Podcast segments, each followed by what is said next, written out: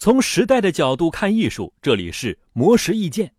来自日本的空间设计师青山周平已经在中国工作了十三年。之前因为参与家居节目《梦想改造家》而广为人知。最近他在接受《经济观察报》采访的时候，就分享了自己在中国工作的感受。近几年来，青山周平接手的项目多是老房改造。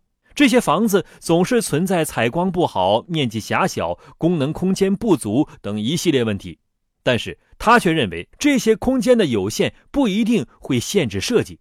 比如，在房间的一角开出天窗，既解决了采光问题，又能增加空间向外的延伸感。